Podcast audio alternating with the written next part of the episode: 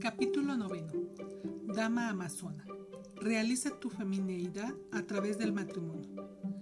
¿Aceptas a esta mujer como tu esposa para vivir juntos conforme a la ordenanza del Señor en el santo estado del matrimonio? La amarás, la confortarás y la mantendrás en la salud, en la enfermedad, dejando a los demás y manteniéndose juntos hasta que la muerte los separe. El hombre contesta, acepto. Estas son las palabras que todas las mujeres anhelan oír de su héroe. Pero, ¿cómo lograr que las diga? Ahora las mujeres continúan con la idea romántica de que los hombres las persigan con ardor, les propongan matrimonio y las lleven al ocaso. Esto, sin embargo, es muy raro y muchas mujeres se encuentran pasando el tiempo en una relación llamada de compromiso, pero todavía incapaz de atraer a su renuente amante al altar. Las recompensas del matrimonio. Es indudable que hay muchos tipos de relaciones en las cuales un hombre y una mujer pueden compartir el amor, pero ninguna se acerca al desafío y a la satisfacción que hay en el matrimonio. Este, más que cualquier otro tipo de relación, prueba nuestra capacidad de utilización y de realización de los cuatro aspectos de la personalidad femenina, especialmente la Madonna, el alma de la mujer. La mayoría de los matrimonios son maravillosos al principio y están llenos de esperanzas y promesas. La gente se casa por muchas razones, siendo el amor solo una de ellas. Compañía, intimidad, respeto mutuo, pasión, todo esto y mucho más forma parte de un rico tapiz que crea la tela de un buen matrimonio. No está en los alcances de este libro explorar la institución del matrimonio como un todo, más bien en consistencia con nuestros primeros capítulos. Mi intención es examinar la singular contribución de la mujer a un matrimonio con éxito y los beneficios emocionales y espirituales que acumulará con esta inversión amorosa del yo. No todos los asuntos amorosos pueden o deben llegar al matrimonio. Las recompensas del matrimonio no tienen nada que hacer realmente con la emoción del amor romántico que a menudo se desvanece. Es importante, por supuesto, que haya alguna química, una atracción al hombre, o la mujer tendrá dificultades para llevar a cabo una relación armoniosa con él. Pero las recompensas del matrimonio tienen mucho más que ver con la compañía diaria, el apoyo mutuo, la empatía, compasión y algo muy sencillo, tener un buen amigo. La soltería tiene sus placeres y como lo pueden atestiguar la mayoría de las mujeres liberadas de hoy en día, pero la mayoría de nosotros pensamos en secreto, en el fondo de nuestros corazones, en las palabras de la poetisa Judith Björk, casada es mejor. No hay duda de que la mayoría de las mujeres quieren estar casadas, a pesar de la reciente fascinación con el mundo de lo impersonal. Su corazón aún anhela unirse. Si la devoción excesiva del alma de casa de los años 50 resultó ser confiante para muchas de nuestras madres, se puede decir con toda seguridad que el desapego emocional y personal de los años 80 ha resultado ser para muchas mujeres igual de restrictivo para muchas de sus hijas. En tanto que no todas las mujeres necesitan casarse, muchas mujeres modernas han descubierto que el amar al hombre que llevan dentro no es nada satisfactorio. Éxito en la carrera sin el éxito en el aspecto personal puede verse como una victoria poco importante.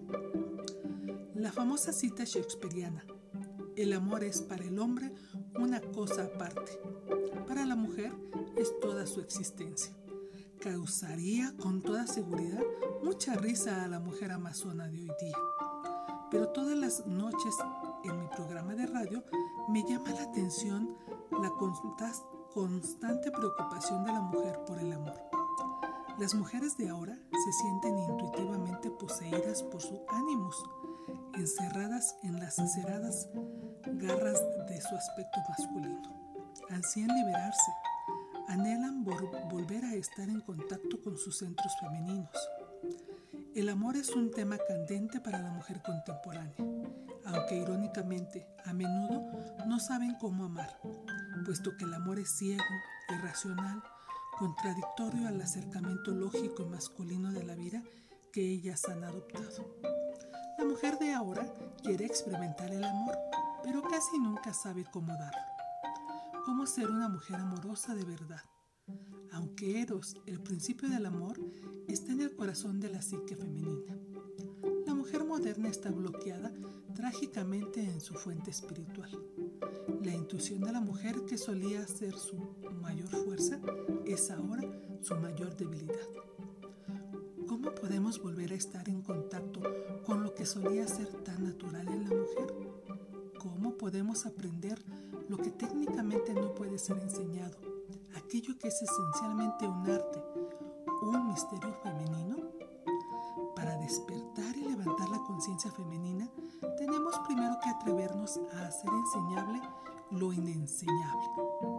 Una forma de intentarlo es acercarse al fascinante arte de la femineidad, no tanto como un arte, sino como un juego, un juego de mujeres. Un juego puede enseñarse, un arte es intuitivo. Un juego involucra a la conciencia, mientras que un arte es inconsistente. La mujer moderna está tan alejada de sus sentimientos femeninos que el antiguo arte de la feminidad debe ser traducido a un juego para que ella esté consciente de cómo jugar. El conducir a un hombre suavemente por el camino que lleva a un compromiso y al matrimonio requiere de mucha paciencia, tiempo, conciencia y sensibilidad. Como tal, esta desafiante y delicada tarea de la vida requiere que la mujer utilice todas sus capacidades y represente los cuatro aspectos de su personalidad. Amazona, madre, madonna y cortesana. El matrimonio como lo hemos considerado no le sucede simplemente a una mujer, pero sí al hombre. Generalmente el hombre ni siquiera sabe cómo sucede, porque es la mujer quien está dirigiendo la relación, sin que él lo sepa. Esto es lo que se ha llamado mano de acero en guante de terciopelo, y es una descripción muy exacta de la poderosa mano femenina una mujer que personifica el tenor de nuestros tiempos. He conseguido llamar a esta atrevida, aunque femenina mujer, dama amazona, introduciendo una palabra que ha estado mucho tiempo en desgracia. Si la mujer moderna ya no es una dama, como se indicó en el capítulo cuarto, ya es tiempo de que lo vuelva a ser. Una dama amazona, una mujer actual que ha integrado con amor y alegría los cuatro aspectos de la feminidad en su personalidad. Y esta nueva dama, amazona, se preocupa mucho por la unión y considera la experiencia de casarse y permanecer casada con uno de los mayores desafíos de su vida. La amazona al servicio de la feminidad.